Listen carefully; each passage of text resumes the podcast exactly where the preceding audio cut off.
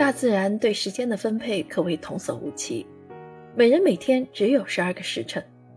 可是孔子还是主张每日三省吾身。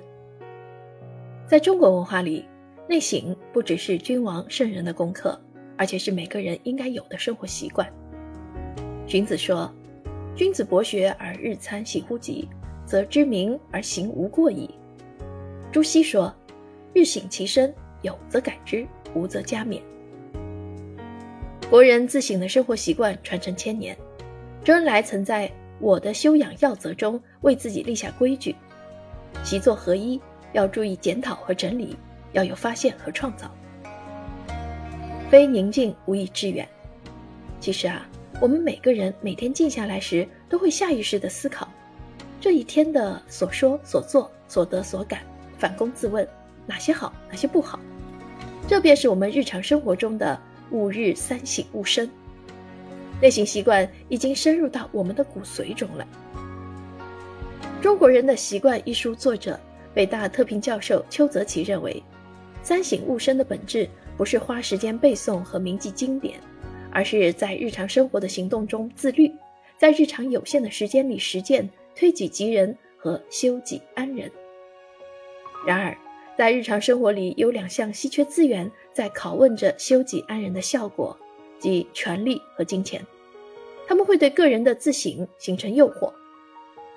司马光在《训俭示康》中写道：“吾今日之奉，虽举家锦衣玉食，何患不能？”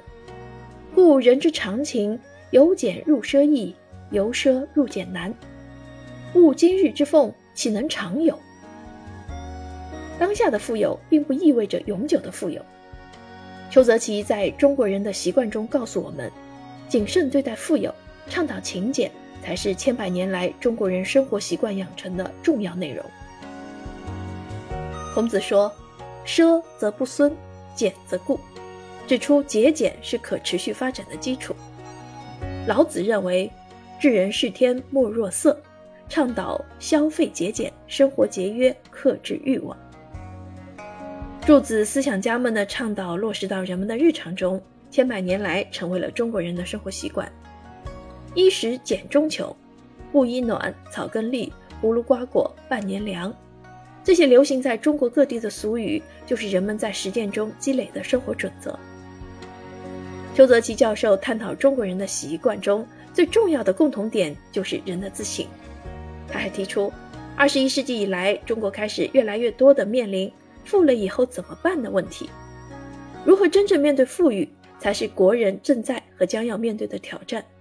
所以，梳理中国历史文化对人性与习惯的养成尤为必要。这样看来啊，该书篇幅虽小，呈现的却是一幅博大画卷。